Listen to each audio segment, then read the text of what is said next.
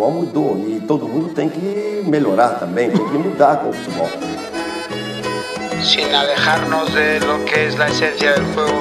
Caía tarde feito um viaduto. Eu sou Pedro Mendonça e tô aqui com Camilo Esperança. Sejam bem-vindos a mais um episódio do Vantagem Posicional. É, Camilo, o, o tema de hoje é, é, tem se tornado um tema, por vezes, um pouco polêmico. Principalmente aqui no, no meu país, né, no Brasil. Que é o tema dos treinadores estrangeiros que, que vem cada vez mais atuando aqui no, no país.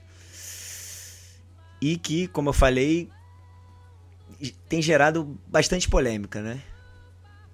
Ou bastante coisa. Tem dado bastante assunto, bastante coisa para falar, né? Muitas das vezes por pelas inovações que eles trazem, por umas ideias, por ideias diferentes, né?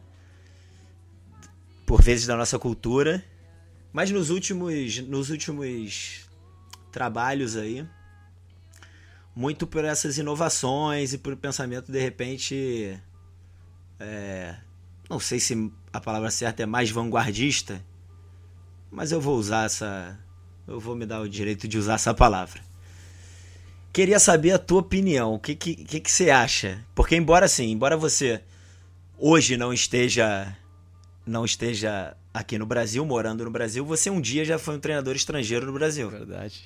por sinal, foi assim que, que nós nos conhecemos. Verdade. Né? Isso é importante a gente, a gente dizer. Se o mercado não tivesse aberto aqui, provavelmente vantagem posicional e agora o salir e desfrutar possivelmente não existiriam, né? A gente não sabe, mas, mas a possibilidade disso acontecer seria grande. É, O que, que você acha? O que, que você acha? Se, é, o que, que você acha que pode ser positivo? E se existe algo negativo, é, é, quais seriam esses pontos negativos aí? Se é que existem. Oi, Pedro. Oi, todo mundo. Cara, realmente uma é uma boa, né? Pra conversar aqui. E, e vamos tentar é, falar com. Sem, sem que seja uma, um, ba, um papo de, de boteco, né? De um papo de, de bar aqui. Vamos tentar falar de um, de um, desde uma óptica.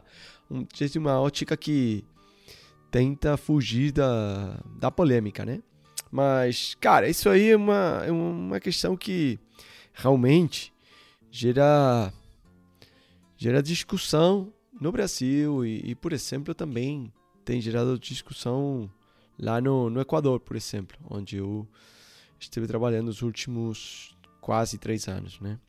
A, a questão, até, até, até, hum, eu alguma vez teve que sair para fazer uma roda de, uma coletiva de imprensa, né? Quando eu trabalhava no Guayaquil City e foi foi perguntado por por essa questão, né? Se há essa questão do do treinador europeu, porque claro, eu sou uruguaio, mas, mas eu fiz as minhas licenças, né? É, lá em Barcelona, então é, o jornalista achou que, que, que, seria interessante me perguntar por isso. E eu vou te falar o que eu falei naquela vez, né? Eu vou, compartilhar com todos vocês o que eu falei aquela, aquela vez. Realmente, é, Pedro, eu acho que é, se o treinador, né, fosse uruguaio, brasileiro, português, né, catalão, alienígena, né? Ele vem da mesmo da Marte, né?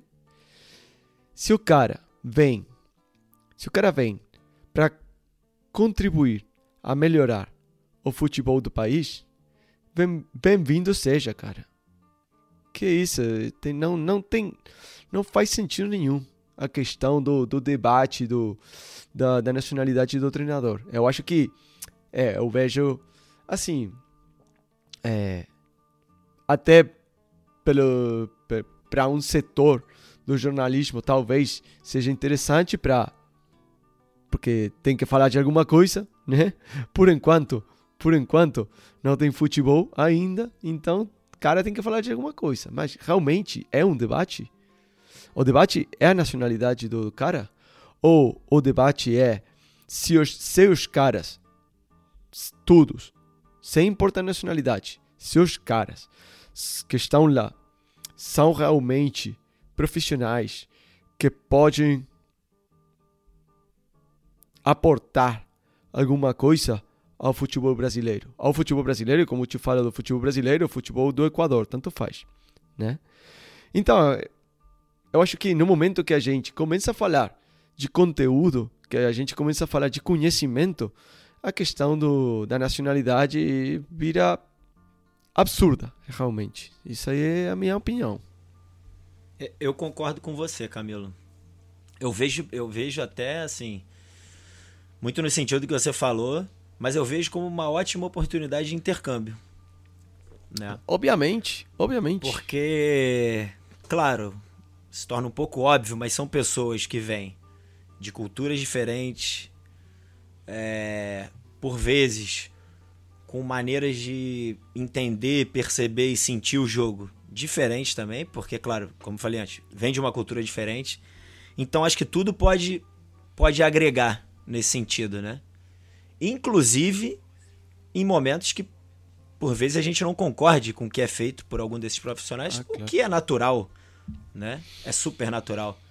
É, Mas eu vejo como uma oportunidade muito grande.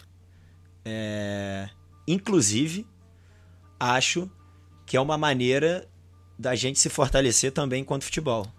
Claro, Sem Principalmente. dúvida. Principalmente. sem dúvida. Sem dúvida. Eu, eu concordo totalmente com você. E, e falando da, da questão do, do conhecimento, cara, eu, eu, eu, eu sou sul-americano, né? Eu, eu nasci no, no Uruguai. E, cara, realmente a gente tem que, que aceitar, né? A gente tem que. A gente.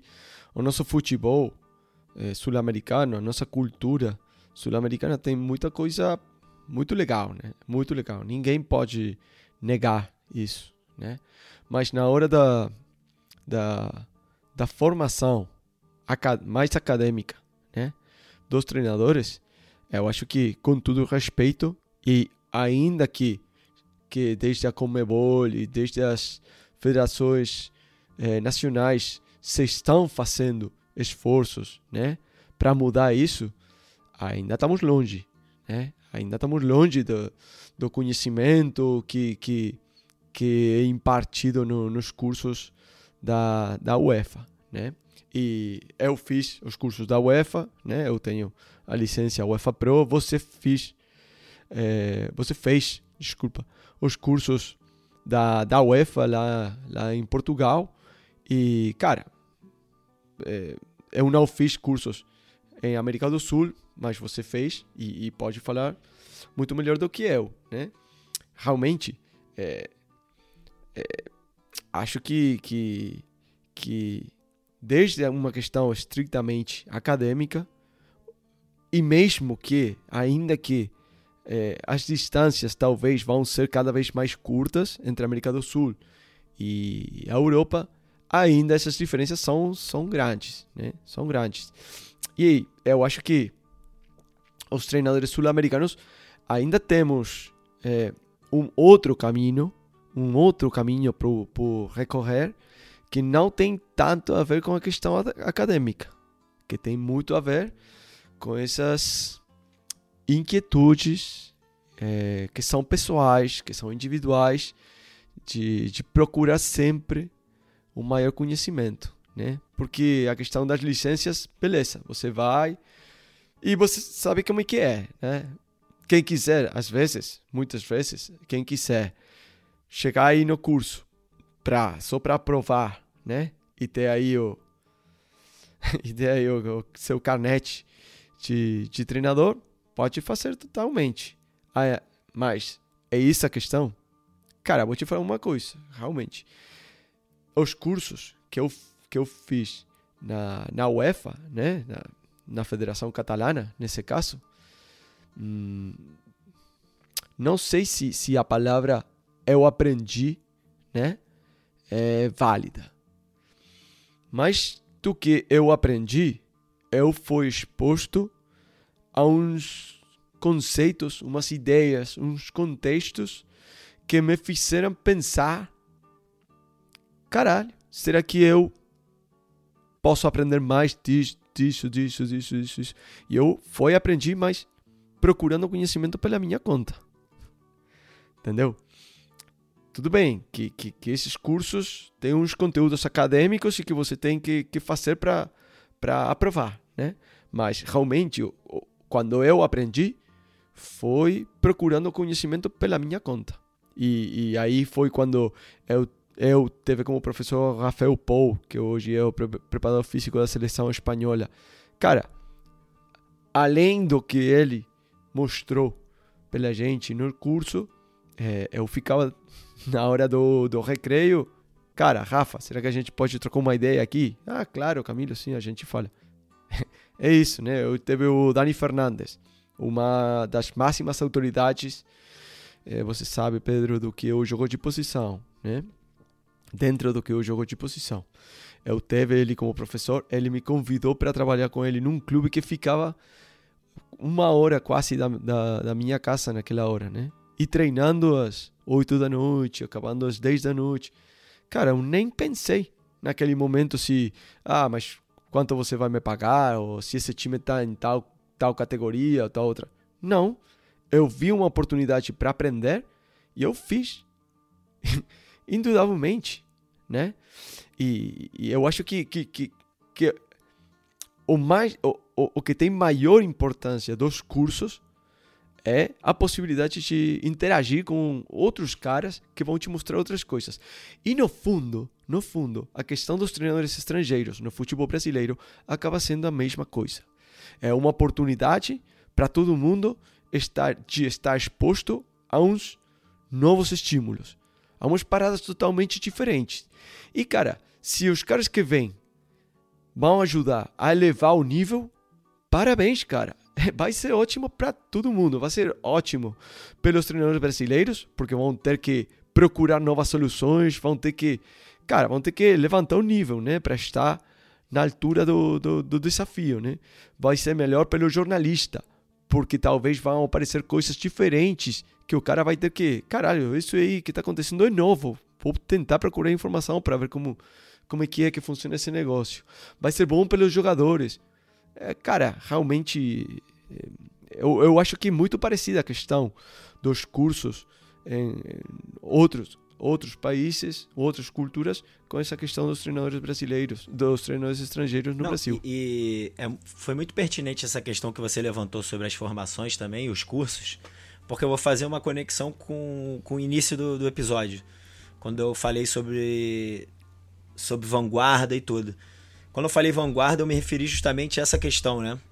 Porque, por exemplo, o continente europeu já tem uma tradição de, de produzir artigos, livros, documentar o estudo do, do esporte, né? uhum. né? Do, dos jogos coletivos de uma maneira geral. Uhum. E América do Sul, Argentina até tem uma coisa ou outra, mas o Brasil, né? O Brasil é muito. é um recém-nascido nesse sentido. Mas, e, e uhum. por sinal, bebe muito da fonte portuguesa, por exemplo. Agora passa claro. a também beber da fonte é, é, espanhola, mas muito da fonte portuguesa. Mas eu acho que, de, de, certa maneira, isso foi um start legal do brasileiro começar a produzir o seu, pró seu próprio conteúdo acerca do futebol. Né?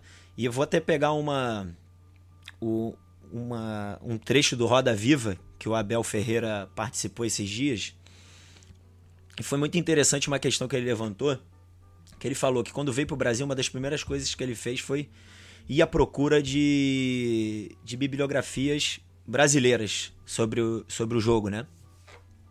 E ele tentou pegar ali algo sobre Tele Santana, algo sobre Ayrton Senna, né? De esporte de uma maneira geral.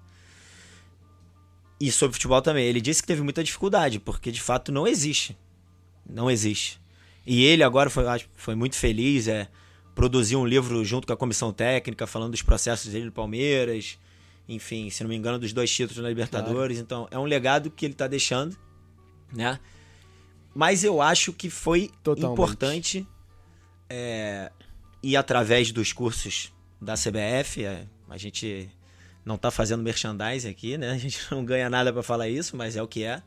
Então, é, foi, é, é muito importante o futebol brasileiro para a formação dos profissionais ter algo, né, para se conectar, ter algo que vá fazer com que as pessoas tenham, claro, é uma, é uma das possibilidades, mas que as pessoas tenham essas interações, essas conexões. E quando você falou, por exemplo, dos cursos que você fez da UEFA, eu vou pegar o meu exemplo, né? O último curso que fiz agora, que foi o UEFA B, eu posso dizer, e não porque um foi pior e o outro foi melhor, não é isso, mas os momentos que mais aprendi foram nas conversas com os colegas de turma. Durante. nas Claro. intervenções durante a aula, nas conversas depois, na hora do jantar, na, na cervejinha que a gente bebia de vez em quando ali depois da aula. Então, assim, eu acho que, como falei lá no princípio, você também falou, eu acho que é uma ótima oportunidade da gente. Eu vou falar. Embora eu acho que é melhorar, mas da gente mudar enquanto profissional, enquanto pessoa. Tá aberto a novas possibilidades. E vou te falar uma coisa. Claro, e vou, eu vou te falar uma coisa, Pedro, que, que eu, eu já conheço esse, esse papo de... Ah, é, mas vem treinador de fora e vai mudar nossa identidade. E então esse cara aí...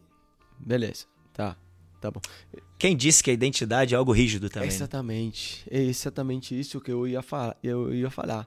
Qual é a identidade do, do futebol brasileiro? É o Brasil do 94? É o Brasil do Tele Santana? É o Brasil atual? É o, o futebol brasileiro? De 70? É o futebol brasileiro do Rio? É o futebol brasileiro do Nordeste? É o que? A identidade do futebol brasileiro, entendeu? É, então, é, com todo respeito, né? Sem, sem, obviamente, sem esquecer que o Brasil é o Claro. pentacampeão do mundo, mas deixa eu te falar uma coisa. Do mesmo jeito que o Brasil é o pentacampeão do mundo, e Uruguai é tetracampeão do mundo, e Argentina é bicampeão do mundo, eu acho que talvez, só talvez, cara, vencer foi o que fez que a gente esteja nessa situação de inferioridade, inferioridade respeito dos europeus quanto ao estudo. Por quê? Essas vitórias, não sei, estou pensando aqui, refletindo em voz, voz alta. Talvez essas vitórias nos colocaram dentro de uma zona de conforto, né? De conforto. Podem ter maquiado algumas necessidades, Não né? sei, cara. Não sei. Escondido. Não sei, entendeu? Então, talvez a gente, talvez, não sei, a gente poderia ter sentido outra necess, uma outra necessidade, uma outra urgência, né? Se a gente não não tivesse vencido tão regularmente. É, obviamente, o Brasil de forma muito mais recente do que o Uruguai, mas o Uruguai, na sua escala, teve vitórias muito importantes no, no futebol mundial nos últimos anos, né? Na escala do, do Uruguai, chegando à semifinal, quartas de final, eh, tendo Copa América, que na escala do Uruguai, que é um país bem pequeno, é uma grande vitória. É, E, e a, e- e a e Argentina, a cara, nível histórico, inclusive, ganhou da gente, né? Ganhou do Brasil. mas Infelizmente, Cara, é- no Maracanã. Eu não quero, não quero esquecer da, da questão da Argentina, por exemplo, né? Argentina. É, desde o ano 86 que não vence uma Copa do Mundo. Cara, com Messi, com Batistuta, com Crespo, com Di Maria, com Verón, com... Sério? Tá falando sério? Então, gente, talvez temos alguma coisa que, que, que realmente a gente pode fazer melhor, né? E, e se esses caras que estão chegando no nosso futebol vão deixar uma vão deixar um legado, né? Como fez o, o Abel, ou vão fazer que todo mundo aqui tenha que acordar, né? Então eu acho que bem-vindo, né? É isso, Camilo. O... Acho que a gente chegou no objetivo do episódio de hoje, que era gerar essa reflexão, tentar perceber essa situação específica de uma, de uma maneira diferente, desde um prisma novo. E assim, A gente chega ao final de mais um episódio do Vantagem Posicional e nos vemos na próxima. Grande abraço. Tempestade, o sol nascerá. Fim desta saudade, hei de ter outro alguém para